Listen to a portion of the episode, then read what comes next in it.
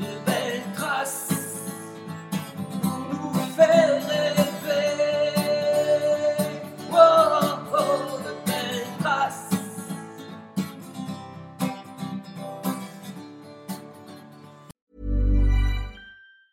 When you're ready to pop the question, the last thing you want to do is second guess the ring. At Bluenile.com, you can design a one of a kind ring with the ease and convenience of shopping online. Choose your diamond and setting. When you find the one, you'll get it delivered right to your door. Go to Bluenile.com and use promo code LISTEN to get $50 off your purchase of $500 or more. That's code LISTEN at Bluenile.com for $50 off your purchase. Bluenile.com code LISTEN. Quality sleep is essential. That's why the Sleep Number Smart Bed is designed for your ever evolving sleep needs. Need a bed that's firmer or softer on either side? Helps you sleep at a comfortable temperature? Sleep Number Smart Beds let you individualize your comfort so you sleep better together. JD Power ranks Sleep Number number 1 in customer satisfaction with mattresses purchased in-store. And now, save 50% on the Sleep Number limited edition Smart Bed for a limited time. For JD Power 2023 award information, visit jdpower.com/awards. Only at a Sleep Number store or sleepnumber.com. One size fits all seemed like a good idea for clothes Nice dress. Uh, it's a it's a t-shirt. until you tried it on. Same goes for your healthcare. That's why United Healthcare offers a variety of flexible, budget friendly coverage for medical, vision, dental, and more. So, whether you're between jobs, coming off a parent's plan, or even missed open enrollment, you can find the plan that fits you best. Find out more about United Healthcare coverage at uh1.com. That's uh1.com. Bonjour à toutes et à tous. Bienvenue dans le podcast Belle Trace. Je suis Flo Masnada, skieuse et passionnée de sport. Choisir, dessiner, laisser ma trace, c'est ce qui m'a guidée pendant des années et je souhaite que cela continue.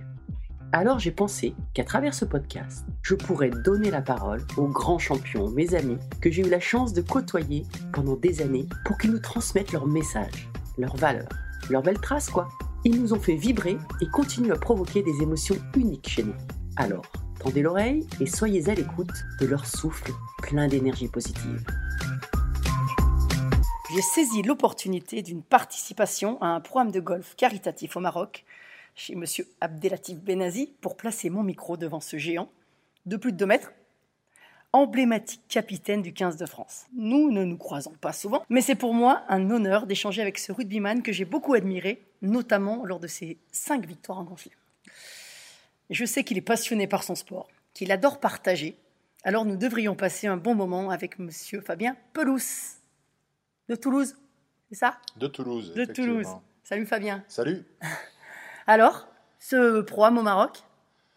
Bah, très bien. très, très bien. Moi, c'est la première fois que je viens au Maroc et je Oui. découvre euh, à la fois, euh, bien sûr, une, une, une région du monde, mais aussi euh, bah, des gens, des gens qui, euh, qui sont très accueillants. hein. On parle du légendaire euh, accueil marocain, mais je crois que c'est pas une légende. Et puis surtout, voilà, c'est euh, euh, autour de, de l'association euh, d'Abdel qui, Mm. euh, euh, qui œuvre ici et qui, euh, voilà, j'ai l'impression que tout le monde est heureux d'être là parce que ben, à la fois on passe un bon moment, mais aussi il y a derrière une, une cause à défendre. Et puis, euh, et puis voilà, je crois que ça satisfait tout le monde. Dans Mm. ce cadre-là, je crois que tout le monde prend du plaisir à être là.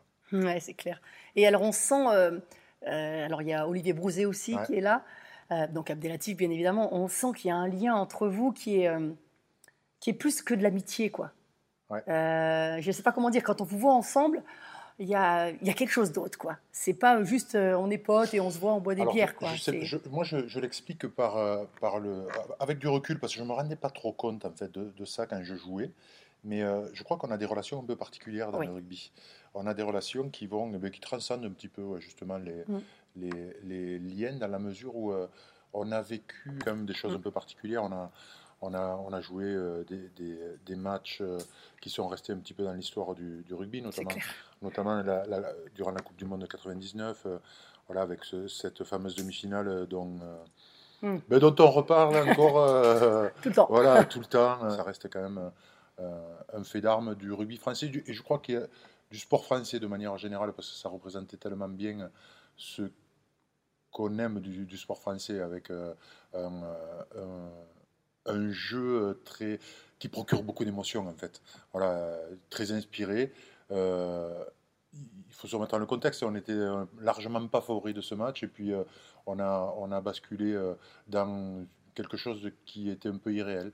Et voilà, je crois que ça a marqué tout le monde et les joueurs qui ont joué ce match, ils ont un, un lien un peu particulier. Moi j'ai joué euh, ben, évidemment plein de matchs avec l'équipe de France et plein de matchs de manière générale. Les joueurs avec qui j'ai joué ce match-là, il y a un petit truc en plus, j'arrive pas à le- trop à le définir.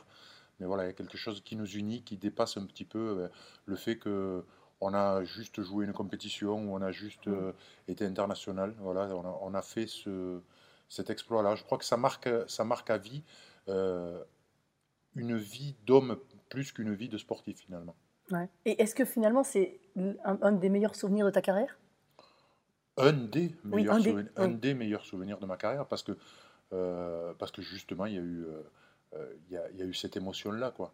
Le fait de renverser une montagne, on jouait le Black, voilà. trois mois avant, on avait pris deux fois 52 points contre cette équipe. Euh, c'est ce fait de renverser, de renverser montagnes. Et puis, c'est vrai que, comme on en parle 20 ans après, en fait, on, chaque fois, on, se- on- on rajoute un petit peu à la légende. Quoi. Et, et, euh, et c'était une légende chouette à, à vivre, qui, euh, j'espère, prendra un coup de vieux après, Oui. après la, la saison prochaine et, et une victoire en Coupe du Monde enfin de l'équipe de France. Je, Mm. je le souhaite. Mais bon, pour l'instant, ça, ça tient bon, en tout cas. Mais est-ce que tu as senti, euh, lors de cette compétition, un- dans la préparation d'avant match, ou, ou la préparation, pas, pas qu'avant match, mais sur les matchs avant, sur toute la préparation, quelque chose, un lien particulier qui se crée ou Non. euh, non, pas spécialement? C'est venu petit à petit dans la compétition. c'est venu en fait, euh, c'est venu. euh, euh, franchement, c'était très dur hein, au début de la Coupe Oui. du Monde. euh, C'était très dur euh, physiquement. Il faut se remettre dans le contexte. C'est le rugby passé du, du- du- d'un sport amateur à un sport professionnel, et avec euh, tout ce que ça comporte, c'est-à-dire que ben, on s'entraînait plus, on- Oui. et, et en, et en fait. euh, ben, à cette époque-là, on, avait des niveaux de préparation très disparates. Oui. Euh, et là, la Coupe du Monde, pour cette préparation à la Coupe du Monde, on s'est entraîné comme des pros pendant euh, un mois et demi, presque deux mois. hein. Euh, Donc, ça a été très difficile physiquement pour se mettre au niveau. Et, mais c'était indispensable pour euh, pouvoir rivaliser avec des nations, notamment les, les nations de l'hémisphère sud, qui étaient déjà rentrées dans le professionnalisme euh, un an, deux ans avant nous, et donc qui étaient euh, déjà dans cette dimension-là. Et donc, euh, ben, quand c'est dur physiquement, ben, on est fatigué, donc on est énervé. Et donc, des fois, les relations, elles étaient, euh, Oui. elles étaient tendues quoi, dans- euh, durant la préparation entre les, entre les joueurs. Et, euh, et en fait, c'est les plus forts qui ont, euh, qui ont résisté, pas les plus forts physiquement, aussi, hein, mais, les, Mhm. mais les plus forts euh, mentalement, qui ont su encaisser tout ça, et, et- et qui finalement se sont retrouvés titulaires de, de, de cette équipe-là. Donc on n'avait que des joueurs qui avaient cette euh, qualité de, de, de combativité, en fait, de Oui. rien lâcher. Et je crois que c'est ce qui nous a fait arriver jusqu'à la, la finale et notamment gagner ce, ce match-là. Mais non, ça a été, ça a été euh, difficile quand même. hein. Et après, les, les choses se sont euh, finalement arrangées au début des phases finales, avant le quart de finale. On fait une- un bon quart de finale et cette demi-finale en apothéose. Et on était un peu court des pattes arrière pour, pour la, la finale parce que Oui. l'Australie était quand même plus forte que nous. Oui. Ouais. Et euh, à ce moment-là, toi, tu étais capitaine? Non, c'était. Rafa. Ah, Euh, Rafa, qui Rafa Bagnez, ouais. d'accord. Ok. Et euh, il y avait un vrai noyau dur quand tu disais oui, certains étaient Ouais. plus forts. Oui, Il y avait un, ouais. un vrai noyau dur de- de- d'une même génération en fait. Euh, parce qu'en en fait, on était arrivés tous ensemble. 95 et 96. Après la, la- la Coupe du Monde de 95, il y a eu un changement d'entraîneur. Et donc, il y a eu un changement aussi de, de génération. En fait. C'était qui, du coup, l'entraîneur C'était Jean-Claude Scrella et Pierre, Scrella, voilà, et Pierre Villepreux qui est arrivé euh, en 96, 17 même, euh, pour euh, compléter en fait le, le, le staff, hein, parce que ben. Jean-Claude il était tout seul Ah oui, au départ. Euh, enfin, c'est pareil réaliste maintenant, mais c'était ça en fait. hein. Euh, et, ensuite, il y avait Pierre Villepreux, euh, euh, Max Codemé aussi qui s'oc- qui s'occupait de la préparation physique. Et on commençait à rentrer dans quelque chose d'un peu plus organisé, un peu plus professionnel. Et, une génération est arrivée en même temps. Donc Raphaël Bagnès, Olivier Magne, enfin, toute une toute une, une, une génération, les Richard Dourte, les euh, Thomas Castagnède, les- Ouais. voilà, cette génération euh, so- euh, 70, des années 70, là, Mhm. jusqu'à ben, jusqu'à 75-76, voilà, c'est cette génération complétée par euh, quelques anciens encore, euh, dont Abd- Abdel, qui avait, Oui. avait fait la Coupe du Monde 95, euh, euh, Olivier Brosé aussi, qui avait Oui. fait la Coupe du Monde 95, mais qui était tout jeune en 95. Donc euh, euh, il, a- euh, il rentrait de plein pied en fait dans cette, dans cette équipe-là. Et on a construit finalement euh, sur une, une génération, euh, euh, une jeune génération un, un petit peu protée, un petit peu douée quand même, Mhm. qui, euh, et qui surtout avait été éduquée, élevée au même rugby.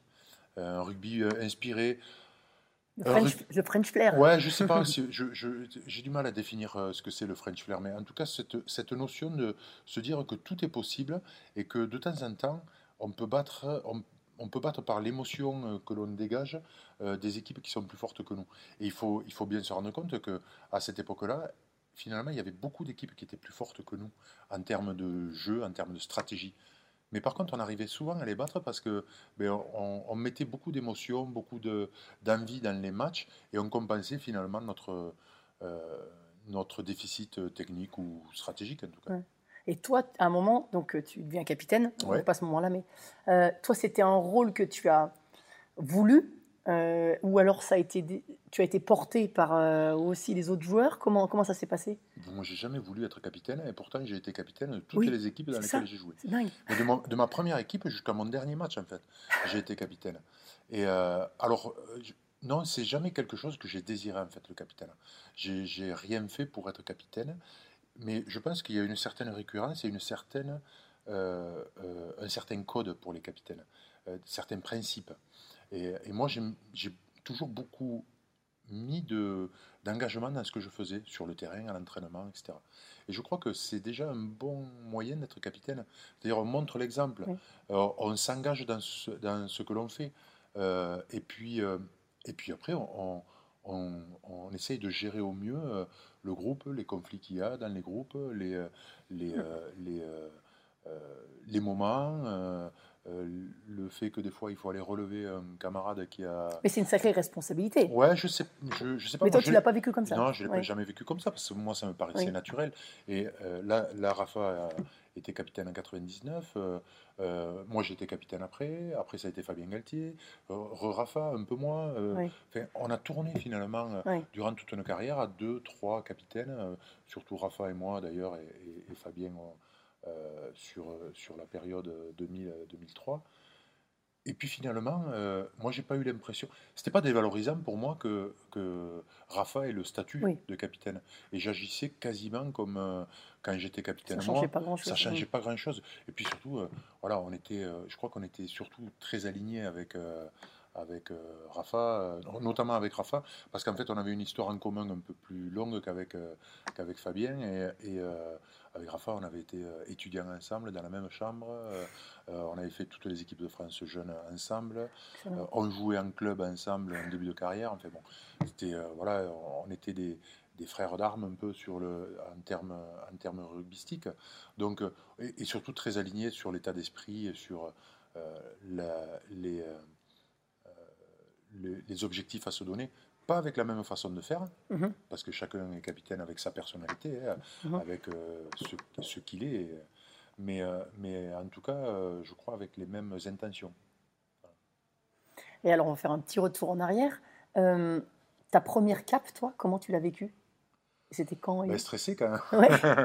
Comment tu l'as appris? Parce que moi, j'ai appris, parce que j'ai fait Alors, quelques années avec d'autres villes, on te dit en fait, c'est ton entraîneur de club qui t'appelle et qui te dit bon, c'est bon pour toi. C'est ça, c'est passé comme ça aussi Ouais, c'est- c'est- ça se passe comme ça en fait. hein. Ah oui. Euh, à, à l'époque, ça se passait comme ça. Euh, C'était le club qui t'appelait et qui avait reçu la convocation pour, euh, C'est ça. pour, pour, ben, pour la, future, le futur, la future compétition internationale. Alors moi, c'était un peu un, un petit peu quand même stressant, justement, Oui. parce que ben, en fait, on apprend euh, ma, sélection pour euh, une compétition qui s'est faite euh, très peu finalement, qui s'appelle la Coupe latine. Ça a eu, lieu deux années d'affilée. Et, c'est une Coupe latine qui se déroulait en Argentine. Il y avait trois matchs avec les pays latins l'Italie, l'Espagne, la France, l'Argentine et il y avait l'Uruguay. Je ne sais plus exactement. Et, et donc, je- on est sélectionné et on avait encore un match de championnat. Et nous, avec, euh, je jouais à Dax à l'époque et on, jou- on jouait euh, à Pau. Et on était arbitré pour la première, pour la première fois par des arbitres étrangers. Euh, et notamment, c'était un Gallois, M. Thomas. Pas, Oh, tiens. original, pas original, tu vois. Euh, mais en fait, euh, M. Thomas, euh, qui n'était pas très habitué à notre, à notre championnat, il me, il me gratifie de deux cartons jaunes euh, du- durant cette, euh, cette partie. Un pour une chauffourée, euh, non, un pour un plaquage dangereux, quelque chose comme ça, en, début de match, et, qui était légitime, et un deuxième euh, euh, sur une chauffourée générale, en fait, et il me voit moi un peu plus grand, et je participais comme tous les autres. quoi. Mais je prends un carton jaune, donc carton rouge, et, euh, et en fait, carton rouge, à l'époque, tu pouvais pas être sélectionné, quoi. Ah oui. Donc ben là, branle-bas de combat à la Fédé. Jean-Claude Scrella euh, m'appelle, il me dit Bon, mais je sais pas comment on va faire hein, parce qu'on on va pas te prendre, moi, t'imagines euh, La Ah oui. première sélection, euh, voilà. tu passes de je suis sélectionné Oui. à je- finalement je vais pas partir. J'ai pris un carton jaune, on a perdu en plus euh, ben, une par- partie à cause de moi ce match-là. Euh, donc j'étais au quatrième sous-sol. Et le dimanche, Jean-Claude me rappelle, il me dit Écoute, ce qu'on va faire, j'ai vu avec le président de la Fédé, tu viens avec nous, tu vas purger un match de suspension euh, là-bas, sur le premier match de. en plus, c'était un match de province, donc euh, je ne loupais pas grand-chose. Et puis, euh, et puis après, bon, eh ben, tu seras qualifié. Voilà. Et donc, je joue ma première sélection en Argentine contre la Roumanie. C'était la Roumanie, voilà, le dernier pays que je cherchais. Contre la Roumanie. Et, et je fais plutôt un bon match. Je marque un essai. et bon, on avait de la marge sur la Roumanie à cette, à cette époque-là. Et, euh, et je fais plutôt un bon match. Et je crois que j'ai enchaîné euh, 40 sélections d'affilée. voilà. Mais c'était. Est-ce que finalement, cette, cette confiance de Scrella, de, ton- de l'entraîneur, du sélectionneur, ça n'a pas aussi mis un, un- un supplément d'âme, quoi? Dire, sûr. vraiment, hein, le mec, Mais- il se bat pour moi et Ouais. on va s'arranger, il veut s'arranger pour que de toute façon Ouais. je joue. Donc c'était un- une sacrée preuve de, de confiance. Ouais, à la fois de confiance et, et qui nous marquait aussi. Il a, il s'en est jamais ouvert euh, Oui. euh, à moi hein, euh, sur le fait qu'il m'a- il m'appréciait bien en tant que joueur parce que Oui. voilà, nos, nos relations elles se cantonnaient à ça quand même. hein. On n'était pas, je veux dire, moi j'avais pas de, de grandes discussions avec Jean-Claude sur une- une- notre relation. On était, euh, voilà, moi j'adorais ce qu'il nous demandait de faire et euh, parce que c'était le prolongement de mon apprentissage au rugby. Moi, j'avais appris le, le rugby à Toulouse en, sport-études, euh, en sport-études, au Jolimont, à l'épo- à l'époque, au lycée Jolimont. Et, euh, et en fait, c'était une, la, la philosophie de jeu euh, tou- toulousaine, quoi. C'est-à-dire que tu laisses quand même pas mal de, de libre arbitre aux joueurs pour, euh, euh, pour jouer sur le terrain, pour faire ses, ses choix. Et moi, je, moi, je me régalais dans ce, dans ce jeu-là. Et j'avais appris ce jeu-là. Et j'étais plutôt doué pour ce jeu-là en termes de, en termes de maniement de ballon. euh, à l'époque, les, les, les avants, ils étaient plutôt dévolus à la conquête de, de la balle, et puis les trois quarts à l'utilisation. Et euh, nous, notre génération, on a été plus. euh, la frontière était moins, moins euh, prégnante, en Mm. tout cas, sur euh, ces deux aspects du, du rugby. Donc, euh, euh, voilà, je crois que c'était. euh, c'est vrai que le fait qu'il me donne la confiance finalement et qu'il me la renouvelle au, au Mm. fur et à mesure des matchs, tu comprends certaines choses. Tu n'as pas besoin forcément de, de, de langage par rapport à ça. Et je crois que j'ai toujours eu la confiance de mes entraîneurs. D'ailleurs, il y a une seule fois où j'ai été remise en cause, euh, euh, c'était en équipe de France par Bernard Laporte euh, euh, sur euh, la tournée 2001 où il ne me Mm. prend pas. Il m'appelle à la veille de, de, de sortir la sélection. Il me dit Je ne te, je te prends pas, tu n'es pas en forme en ce moment. Donc, euh, donc euh, je ne te prends pas. J'étais capitaine. hein Ah oui. capitaine euh, de, de, de l'équipe sur le dernier match du tournoi qui avait été euh, catastrophique, hein, qui n'avait pas été bon. Et euh, il me dit, je te prends pas, tu, tu voilà, t'es pas, t'es pas bon, je, je te prends pas. Et, et du coup, ben, je, je me suis remis à bosser comme un fou ce- cet été-là pour, pour regagner ma place. Et, Ça, euh, c'est ça, tu, tu, tu l'acceptes à ce moment-là et tu dis mais bon, tu- bah, je vais lui montrer que. parce que je suis pas bête non plus. Voilà. Et je savais que j'étais pas bon. Oui. et je savais que j'étais pas bon. Et, euh, et, et je pense qu'une carrière, tu peux pas faire. euh, moi, j'ai une carrière, j'ai commencé euh, euh, 95 jusqu'à 2007, 12 ans en équipe de France, en jouant. euh, ben, 118 sélections. ouais, 110 sélections. C'est toujours le record. Ouais. Et souvent, euh, euh, entre 45 et 50 matchs par an, quoi. Donc, euh, c'était euh, c'était solide, quoi. En tout cas, entre 40 et 45, c'est sûr. Euh, je crois que l'année où j'en ai joué le plus, c'était qu'à 48, mais c'était un tout début de carrière où je jouais aussi en universitaire. Ce qui paraît quand même hallucinant. Je faisais mes études et je, et donc je jouais avec l'école de kiné le jeudi, le samedi euh, avec, euh, avec euh, mon équipe de club, Dax à l'é- à l'époque, et donc j'alternais aussi avec l'équipe de France. Et, et il m'est arrivé, quand tu y repenses maintenant, tu te dis que c'était le, le siècle dernier, c'est vrai, Oui. c'était le siècle dernier, mais, mais que ça fait 100 ans, quoi, alors que non, c'était il y a finalement pas, pas si longtemps que ça où je me suis retrouvé des, des fois de jouer le jeudi et d'aller jouer un- le, jeu- le jeudi en universitaire, avec mon, mon match universitaire, contre des mecs qui n'avaient jamais joué au rugby. Des fois, Oui. en universitaire, ça arrive. Et tu- tu- je me retrouvais trois jours après, euh, le, le samedi ou le dimanche, à jouer un match de Coupe d'Europe, euh, une demi-finale de Coupe d'Europe à, à Basse euh, euh, pour se qualifier en finale de Coupe d'Europe. C'est un truc hallucinant quand même. Ouais.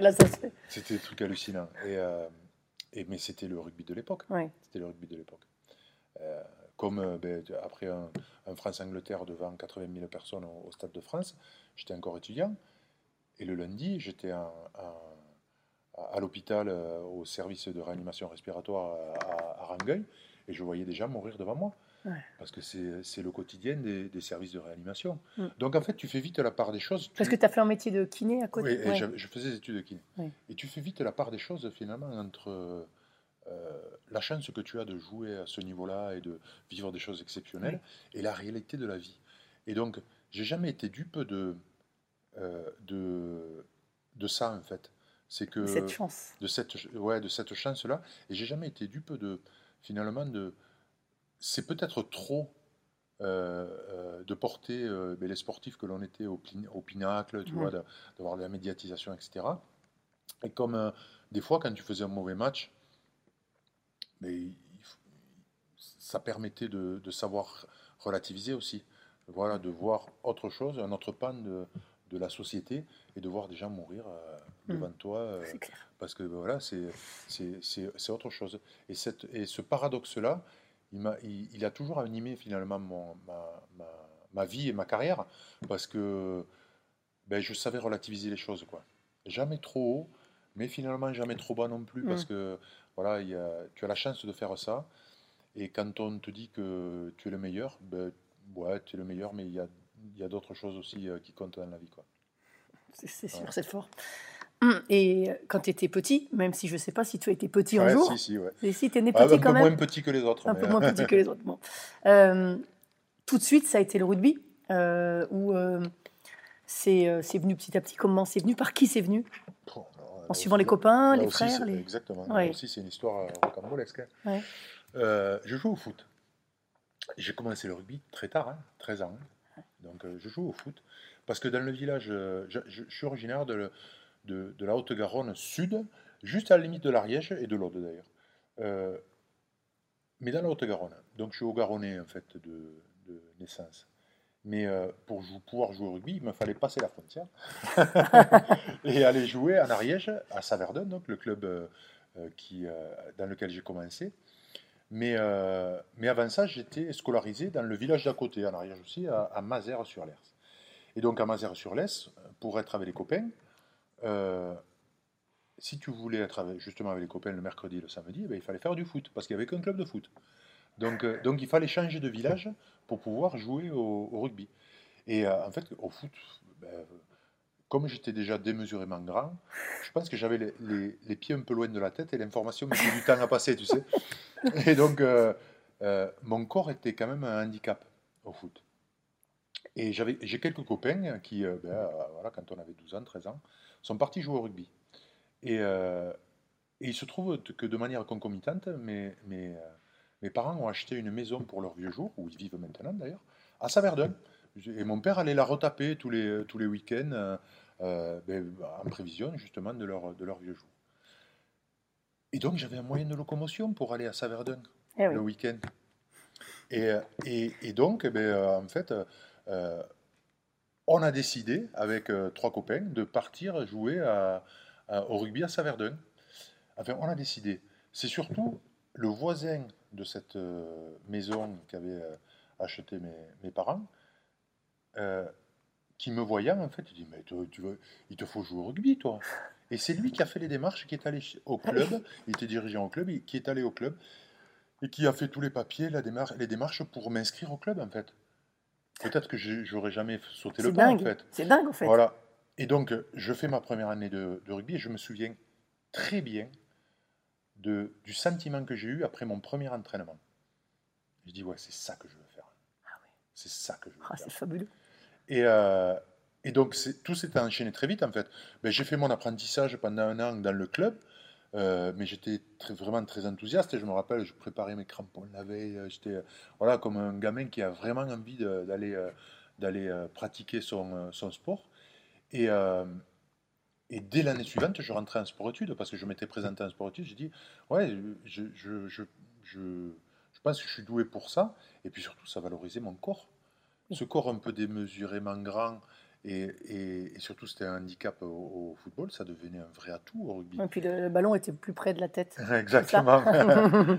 Et en fait, je crois que si je suis tombé en passion et amoureux de mon sport, c'est parce qu'il a, euh, en fait, j'ai trouvé dans cette discipline le, la façon d'accepter mon corps, ce corps euh, qui était euh, dé- Mm. démesuré quoi.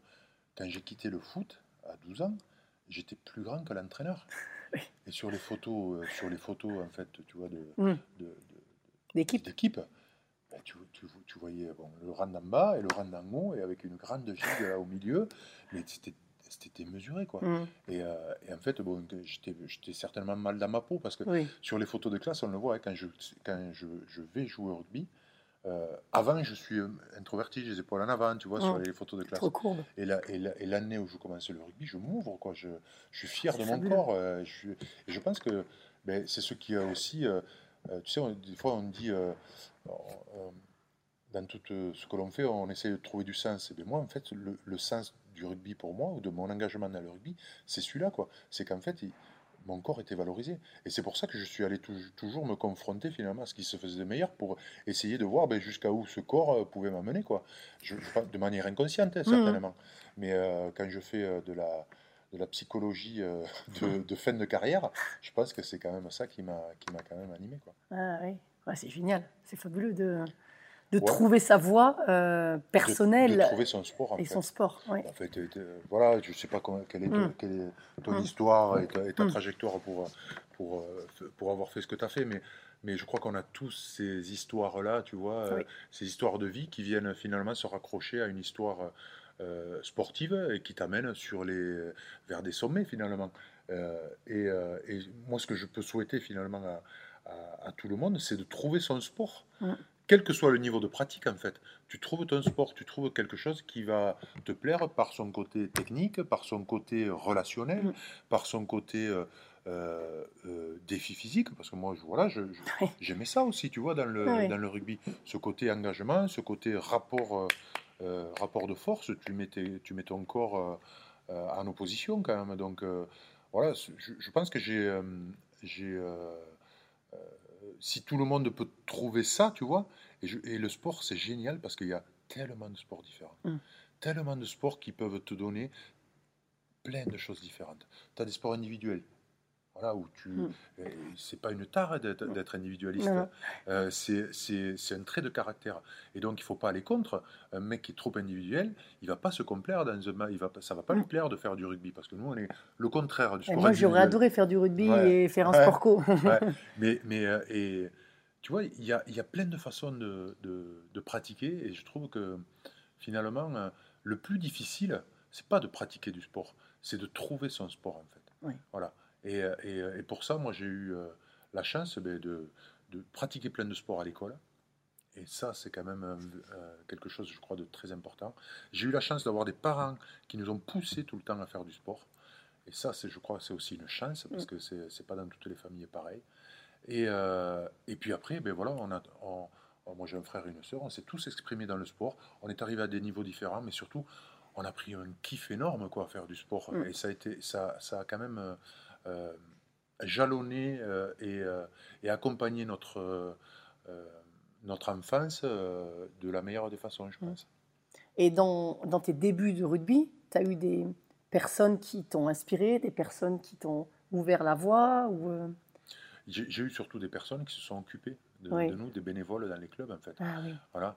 Le, le- le premier entraîneur que j'ai eu, euh, ben en fait, euh, de, de temps en temps, quand on- enfin, moi c'était allé assez vite quand même. hein. Première année, euh, je commence le, le rugby. Deuxième année, euh, troisième année, on, on est, euh, je, je, je franchis très vite les barrières. Quatrième année que je jouais au rugby, je jouais déjà avec la première, la- la- la- les seniors dans mon, dans mon équipe.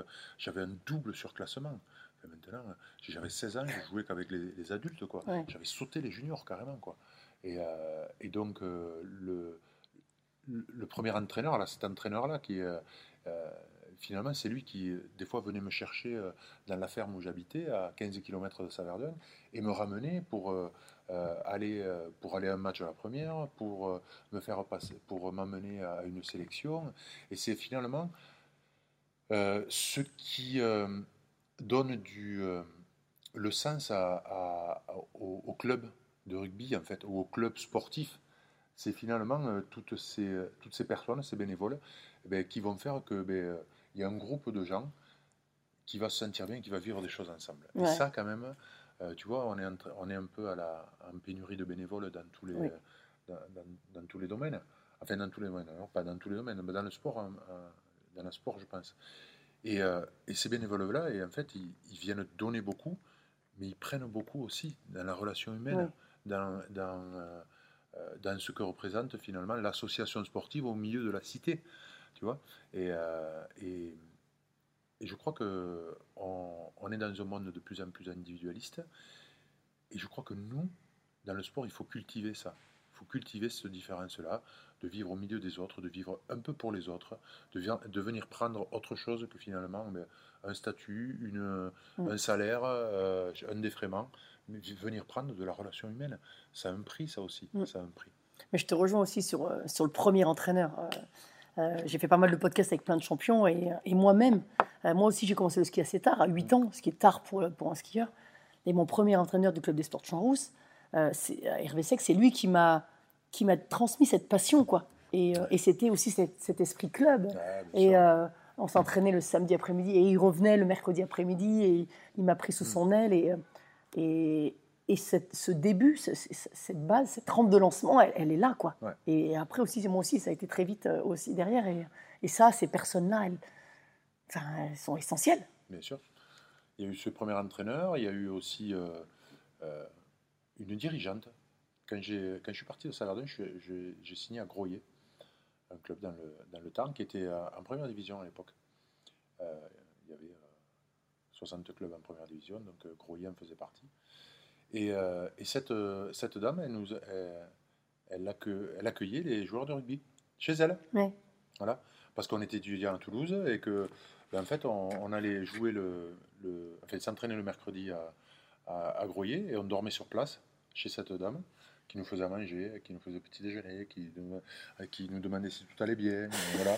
Et le samedi aussi, elle nous- enfin le week-end, elle nous hébergeait aussi. Comme une, pas comme une deuxième mère, parce que c'est pas le mot, Oui. parce que des mères, une mère, t'en as qu'une.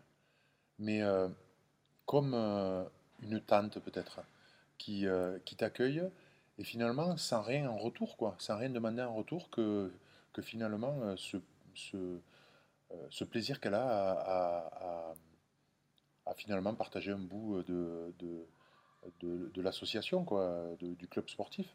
Vivez certainement vos émotions aussi. euh. Je, je- ouais, certain- très certainement. Voilà, c'est quelqu'un euh, voilà, que j'ai toujours plaisir à revoir. Et, Oui, tu la revois toujours. Je la revois toujours. Oui. Je, voilà, j'ai la chance de rester dans la région et, et de, de la revoir. On- je ne la revois pas assez à mon goût, mais euh, Mais c'est toujours pareil, c'est la vie qui, qui, qui veut ça.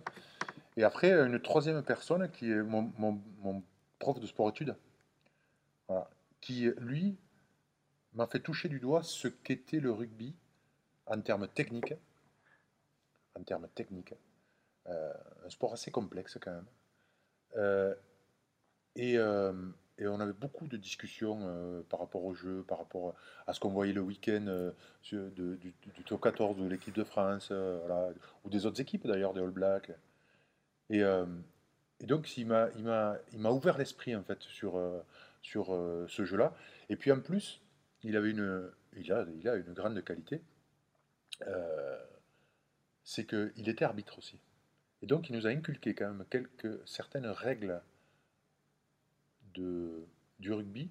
Alors pas des règles techniques, mais des règles de, euh, savoir-être sur un terrain et, euh, et de savoir. Parce qu'il faut comprendre que notre sport, en fait, avant d'être un sport, c'est avant tout une méthode éducative. Il y a la légende qui veut que William Webeli s'est pris au cours d'un match de rugby, de football, le ballon à la main dans le, dans la- le, le collège de la ville de rugby en Angleterre et soit allé le porter derrière la ligne. Et le rugby était né. En fait, ça c'est la légende. La, la vraie histoire, c'est c'est que ce sont des aristocrates anglais qui ont inventé un jeu avec plein de règles compliquées et surtout laissé à l'interprétation d'un seul homme sur le terrain, l'arbitre, de façon à préparer leurs leurs enfants, leur progéniture, à une carrière militaire et à obéir aux supérieurs hiérarchiques, même si l'ordre est injuste et, euh, et, euh, et incohérent, etc. On ne discute pas et on obéit. C'est ça. Et c'est en Ouais, fait le rugby, avant d'être un sport, ça a été une, c'est une méthode éducative. Et donc, on est un sport un peu différent parce que ben, dans notre genèse, on a cette notion-là de respect. Et d'ailleurs, ben, le respect de l'arbitre, il est quand même très prégnant encore dans notre, dans notre, dans notre sport. Euh, et euh, et c'est vrai que c'est un, un sport quand même qui est difficile à arbitrer, il faut le reconnaître. Et, euh, et le joueur accepte, alors des fois avec difficulté, mais il accepte finalement que le que l'arbitre et l'erreur d'arbitrage fassent partie du jeu. Quoi.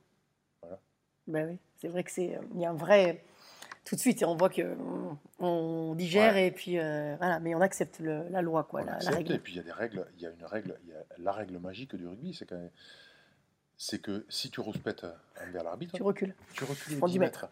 tu prends 10 mètres. Et, et c'est, jamais qu'un jeu de gagne-terrain quand Eh même. oui. Ce qui- c'est- et, et, en fait, la, l'auto, la, la régulation se fait à l'intérieur même de l'équipe. Parce que quand il y a un mec qui gueule la première fois, Mm. ça passe. Si, si le mec il regueule, c'est les autres C'est les autres. qui lui disent ça suffit maintenant. Parce que quand tu vois quand- comme c'est dur de gagner chaque centimètre, perdre juste 10 mètres parce qu'il y en a un qui est un peu énervé et qui, qui ouvre sa gueule, ben, les autres ils disent non, maintenant c'est, plus possible. Quoi. C'est clair. Alors, on sent ta passion pour l'histoire du rugby, pour, euh, pour le Ouais. jeu. Pour, euh, et après ta carrière, en fait, tu as souhaité transmettre. Parce que tu t'es occupé des jeunes. Ouais, je me euh, suis occupé des moins de 20. Euh, et en fait, c'est les jeunes qui sont actuellement en équipe. Ouais, ouais, tout à fait. Ouais, c'est ben, cette génération. C'est incroyable. Qui, ouais, ouais, qui, euh, qui arrive à maturité euh, maintenant, et puis surtout qui a, qui a su trouver le, le, le, le- le lien, en fait. Et tout ça, ça se construit finalement. Enfin, on ne se rend pas bien compte, mais là, en équipe de France, on a quand même un, deux, donc Marchand, Baye, Gelonche, Aldrit, Dupont, ils ont joué dans les mêmes équipes de jeunes en sélection, euh, mais je ne te parle pas en sélection nationale, hein, en sélection départementale. Oui, j'ai- entendu une interview de, Dupont et voilà. il parle d'un un, un des matchs fondateurs. C'était, il parle d'un petit, euh, d'un petit match, je ne me rappelle plus comment ça s'appelle, mais euh, un petit championnat. euh, Ouais, ouais. Et c'est là, il dit, mais c'est Ouais. là, c'est là qu'on sait que, que- que les Ben, liens. disons qu'à l'époque, ils ne se rendaient pas compte de ce Mm. qu'ils étaient en train de, de- de créer. Et puis, c'est finalement l'histoire, la grande histoire de- du rugby français qui, ra- qui, les- qui rattrape un peu cette petite histoire finalement qui se passait dans leur, dans leur bled et dans leur, Oui. dans leur département du Gers. Là. Mais c'est une chance inouïe, quoi. Parce que ces joueurs-là, en termes de motivation, en termes de ben, connaissance du jeu de, de- de chacun, en termes de, euh, de, d'objectifs et de sens qu'ils donnent à leur engagement. Mais c'est c'est, euh, c'est, euh, quelque chose de- de- de- d'extrêmement positif pour, euh, pour l'équipe de France. Et en plus, euh, il se trouve que ces, euh, ben, ces, ces joueurs-là, c'est les meilleurs joueurs en termes techniques en termes de formation. Euh, ils, font, ils font partie des meilleurs joueurs du monde. Ouais. Donc, euh, donc euh, ben là, on a tout, quoi. On a tout ce que représente le rugby, finalement. Et toi, tu, tu les as vus arriver tout de suite? Enfin, on, a vu qu'ils que, on a vu qu'ils étaient quand même, euh, Ouais. qu'ils avaient quand même des qualités, euh, euh, des qualités énormes. Effectivement, Dupont, on le- ça se voyait comme le nez au milieu de la figure. Quand, que- Ouais. euh, mais après, c'est toujours pareil. euh, Et puis, il y aura les blessures, Ouais, et ouais, et on- puis, ouais. tu- et puis, Oui, oui. euh, il y en a aussi que tu vois arriver par, Mm. comme le nez au milieu de la figure et qui passent pas parce que ben, euh, ils, ils ont fait un mauvais choix de club, ils ont, ils ont euh, un accident de la vie personnelle qui fait Mm. que voilà, ça explose. Enfin, il y a tout, tout un tas de choses qui, fait que, qui, qui peuvent faire capoter finalement ces, ces belles carrières qui se profilent. Mais on sentait quand même qu'il y avait des, des choses, des choses euh, euh, enfin un potentiel énorme quand même, un potentiel énorme. Et, et- et l'avantage de cette génération, c'est qu'ils sont arrivés, ils sont arrivés dans des conditions finalement un peu difficiles, avec des changements d'entraîneurs, Mm. et puis derrière une génération qui, euh, Ah oui, c'était compliqué en équipe ouais, de France. hein, qui a été, qui a été, euh, ben, qui, qui compose, enfin, qui était composé certainement de, ben, de, de, de moins de talent, tout simplement aussi. Mm. Il faut, il faut aussi le reconnaître. Et, euh, et, et, et le mérite de, euh, de Fabienne, de Rafa et du staff en, en général, euh, c'est d'avoir mis en musique tout ça, quoi, et d'avoir euh, d'avoir euh, proposé un jeu qui convenait à ces, à ces joueurs-là, d'avoir ju- juste révélé, révélé le potentiel collectif, parce que le potentiel individuel, on le, on le connaissait, quoi, finalement. Mais moi, ce que je trouve assez incroyable, c'est que tu parles de, du lien que vous aviez en équipe avec euh, Raphaël et Fabien et puis d'autres, Ouais. et, euh, et que vous avez su continuer à transmettre aux jeunes et puis à l'équipe actuelle. Et euh, tout en, enfin, parce que tous les grands joueurs ne sont pas de grands entraîneurs. Ouais, Et, euh, et on a l'impression que vous êtes les gardiens du temple, quoi. Tu vois, comme si ça continue. Enfin, en ce moment, ça se passe bien, donc c'est facile, facile à dire peut-être. Exactement. Mais euh, Exactement. Mais c'est pas, pas aussi simple que ça. oui, c'est ça. Ouais, c'est pas ça. aussi simple que ça. Mais, euh, mais en tout cas, oui, il y, a un- il y a un fond de vérité là-dedans. Parce que, euh, à un moment, quand tu. Quand tu c'est aussi ça, donner du sens. Tu vois, moi, je- on prend souvent l'exemple des All Blacks. Mm. Euh, ils ne sont pas champions du monde tout le temps. Mais, mais ils le sont souvent quand même. ils le sont souvent. Et puis surtout, c'est, tout le temps la meilleure équipe. Quoi. Et, euh, et, euh, alors, ça leur de perdre, hein, mais c'est, c'est tout le temps la meilleure équipe. Et ils ont quand même une tradition, et ils ont quelque chose d'ancré en, en eux, en termes de, de, de, de- de tradition et de ce que représente finalement le fait d'être All Black chez les Néo-Zélandais. Mm. Tu vois, et qui est symbolisé vraiment par le haka, Oui. par euh, euh, des choses assez traditionnelles. Toi, tu t'en rappelles ton premier AK Euh, oui, je m'en rappelle, bien Oui. sûr. hein. Je m'en rappelle. Mais en fait, le haka, euh, bon, moi, ce que je trouve impressionnant chez les All Blacks, c'est ce qu'ils font juste après le haka. C'est Oui. quand ils jouent au rugby. Voilà, parce que le haka, c'est, ça reste quand même euh, du folklore, Oui. malgré tout. Pas tout à fait quand même, parce que pour eux, c'est le moment où ils passent de joueurs de rugby euh, international néo-zélandais à All Black. Ouais. Tu vois? Oui, parce que euh, Abdel Benazi m'a dit, euh, après il est allé en Nouvelle-Zélande, Ouais. et il est allé essayer de comprendre d'où venait ça. Et il dit, en fait, ils vont chercher aussi une énergie, c'est leur, rituel de préparation Bien finalement. sûr. Ils vont chercher l'énergie dans les racines de la terre, quoi. Il dit, c'est Ouais. Dans leurs racines, dans leurs racines ancestrales, quoi. Ouais, et après, euh, après il y a quand même quelque chose de traditionnel chez eux, parce que nous, pour nous, le haka, c'est identifié au rugby. Mais en fait, euh, toutes Oui. les écoles là-bas ont, ont un haka, ça. et ça vient aussi de la tradition maori. Que, Mm. Tu vois, c'est, ça vient de loin quand même. Euh, donc, euh, voilà, je crois que tout ce que représente finalement euh, euh, ben, ce, ce haka ou, ou la tradition de, euh, de, de rugby néo-zélandais, c'est plus profond quand même que juste du, euh, comme, comme je, l'évoquais, du, du folklore. Euh, et je crois que nous, on a, on a des choses aussi, tu vois, Mm. on a des, des- un certain savoir-faire, cette façon de mettre de l'émotion dans le, dans le jeu, d'être plutôt très bon sur les contre-attaques. C'est-à-dire que ben, quand, quand tu es acculé, tu récupères un ballon et tu contre-attaques euh, pour marquer des essais euh, de 100 mètres. Ça, toutes les générations ont été marquées euh, euh, par euh, des essais un peu qui sortent, qui viennent de nulle part, quoi. Oui. Des, euh, des- des moments un peu de grâce dans notre, dans, dans notre façon de, de, de jouer. Il y, en- a, il y en a particulièrement qui, qui et c'est vrai que pendant 10 ans, on a été sevré de ça un peu. Oui. Tu vois, on était sur des- un rugby un peu plus statistique, avec des joueurs Que qui les avaient, a- beaucoup les qui avaient- avants. voilà, qui n'avaient pas cette culture-là. On était peut-être un peu trompé dans la formation aussi. Mm. On sélectionnait euh, peut-être des joueurs avec des gabarits un peu plus imposants. Enfin, je ne sais pas exactement comment le, Mm. comment le, le- le définir, mais en tout cas, euh, force est de constater qu'on on- on a retrouvé en tout cas un certain état d'esprit, un certain- une certaine équipe génératrice d'émotions. Et je crois que notre génération, là, celle, celle dont j'ai fait partie, on avait ça. On Mm. Ouais. générait de l'émotion. Et, euh, et celle-là, elle génère de l'émotion aussi. Oui. Elle génère de l'émotion. Et c'est ça. Et il n'y a pas que de la victoire, hein, parce que là, on a gagné, euh, enfin, l'équipe de France a gagné le, le, Le tournoi le tournoi en faisant un grand chelem. Mais l'an dernier et l'année d'avant, c'était la même équipe qui générait de l'émotion. On ne gagnait pas, mais elle générait quand même de l'émotion. Oui, il y avait déjà un Il suivi. a de- oui. il y a, pas que la victoire qui génère de l'émotion. Mm. Il y a aussi quand même le, euh, la façon de jouer, la façon de se comporter, etc. quand même. Et puis ce qu'on ce qu'on sent comme potentiel. Exactement. Exactement. Et, Exactement. et- et après, ce qui a été bien, c'est que finalement, ce potentiel qu'on sentait, on disait, mais ça va aller, ça va aller, c'est pas transformé en frustration parce que ça peut très vite Ouais, basculer en sûr. frustration où finalement, on n'arrive pas à faire ce qu'on veut. Enfin, en tant que sportif, c'est ce qu'on n'aime pas, quoi, en fait. Ouais, à la rigueur, si on perd, ok, mais au moins qu'on donne 100%. Ben, disons que, que t'aies pas les, les, euh, que le résultat ne soit pas, il soit pas aligné avec euh, finalement les attentes.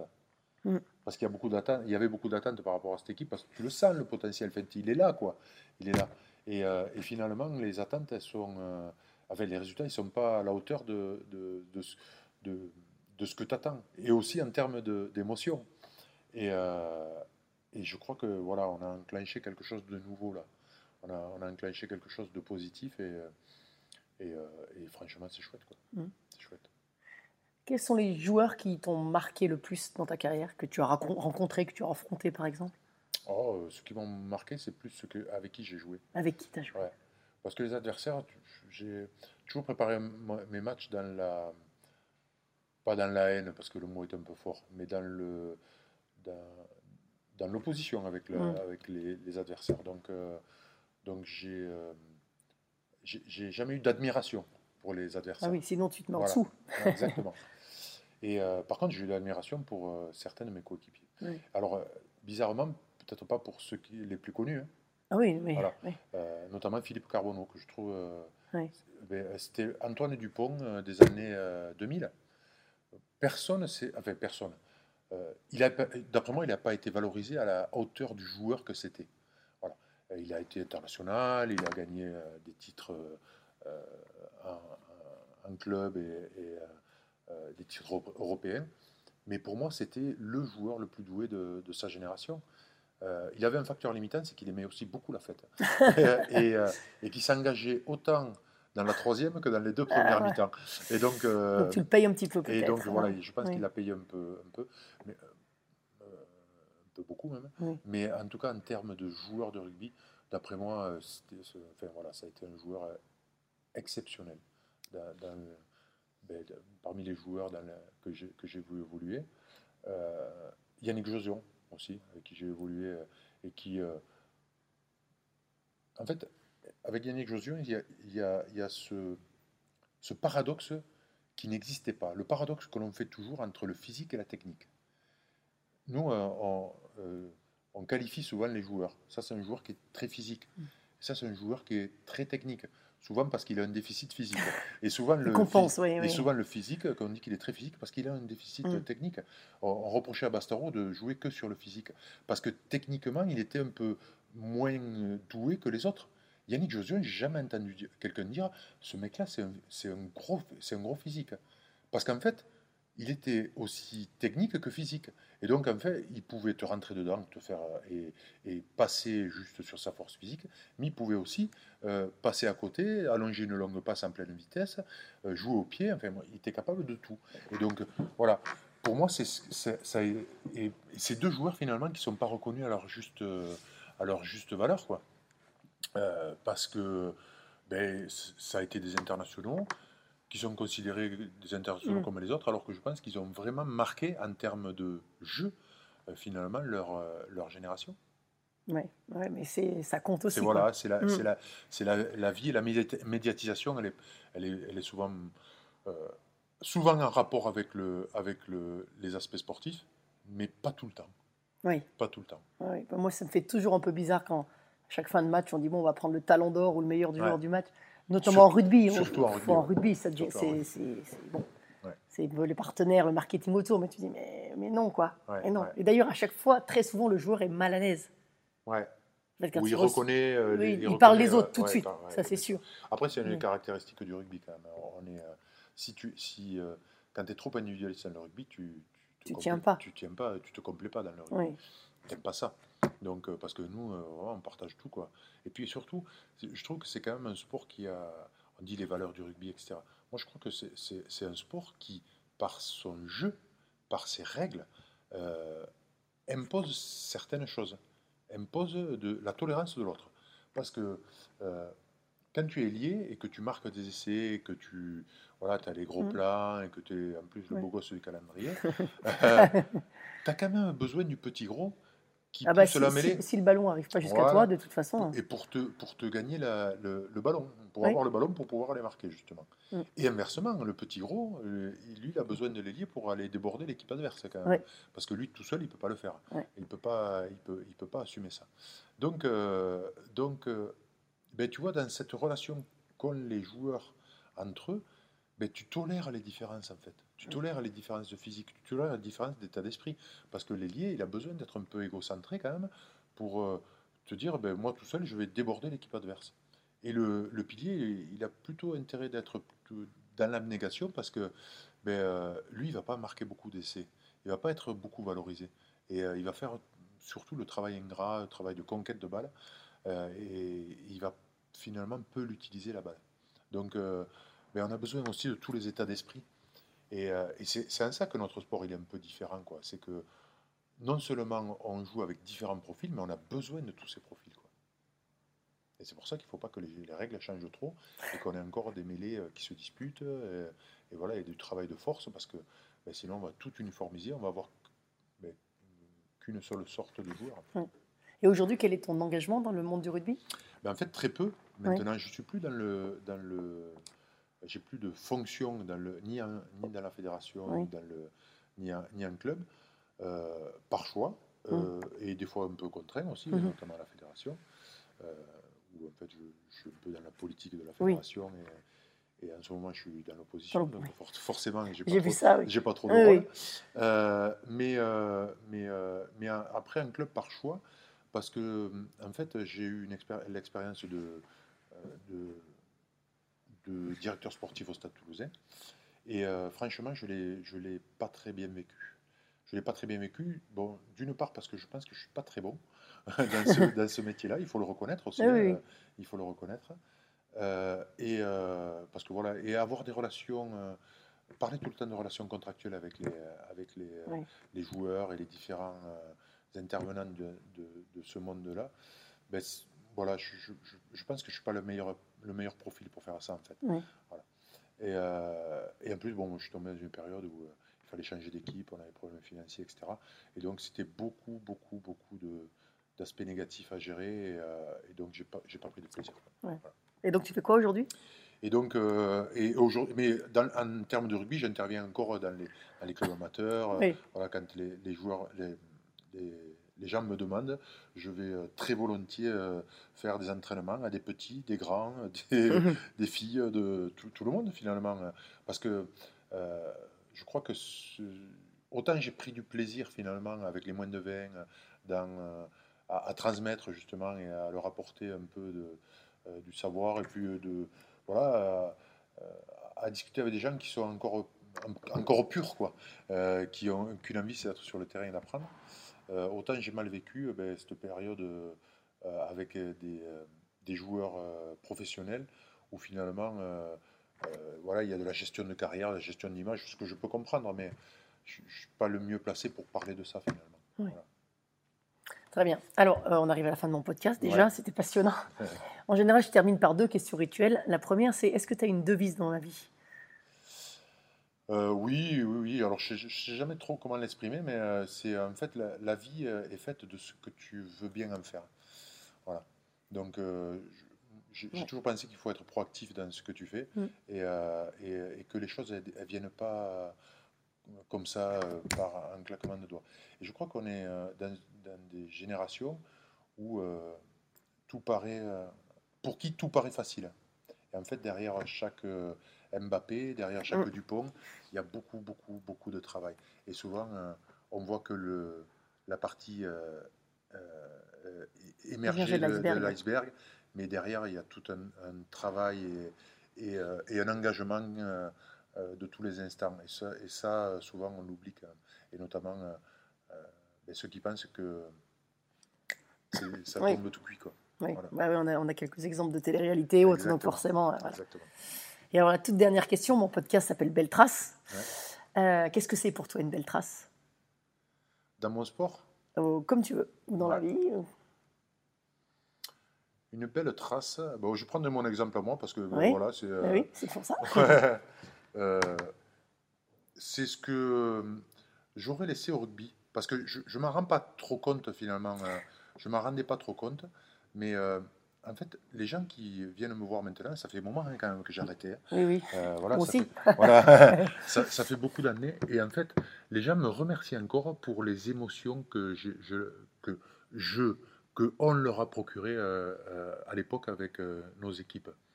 Et finalement, c'est ça la trace qu'on va laisser.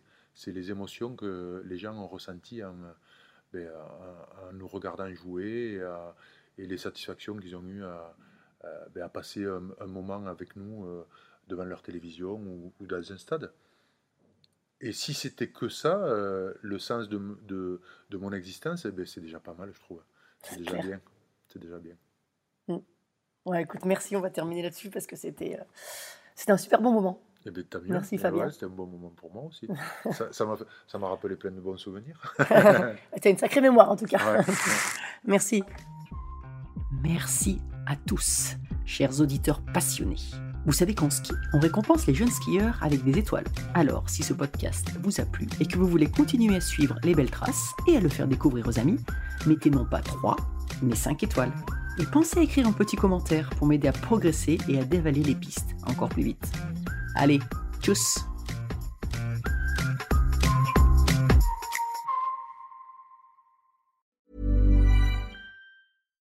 Mom deserves the best, and there's no better place to shop for Mother's Day than Whole Foods Market. They're your destination for unbeatable savings, from premium gifts to show-stopping flowers and irresistible desserts. Start by saving 33% with Prime on all body care and candles. Then get a 15-stem bunch of tulips for just $9.99 each with Prime. Round out Mom's menu with festive rosé, irresistible berry chantilly cake, and more special treats. Come celebrate Mother's Day at Whole Foods Market. Mom deserves the best, and there's no better place to shop for Mother's Day than Whole Foods Market. They're your destination for unbeatable savings, from premium gifts to show-stopping flowers and irresistible desserts. Start by saving 33% with Prime on all body care and candles. Then get a 15-stem bunch of tulips for just $9.99 each with Prime. Round out Mom's menu with festive rosé, irresistible berry chantilly cake, and more special treats. Come celebrate Mother's Day at Whole Foods Market.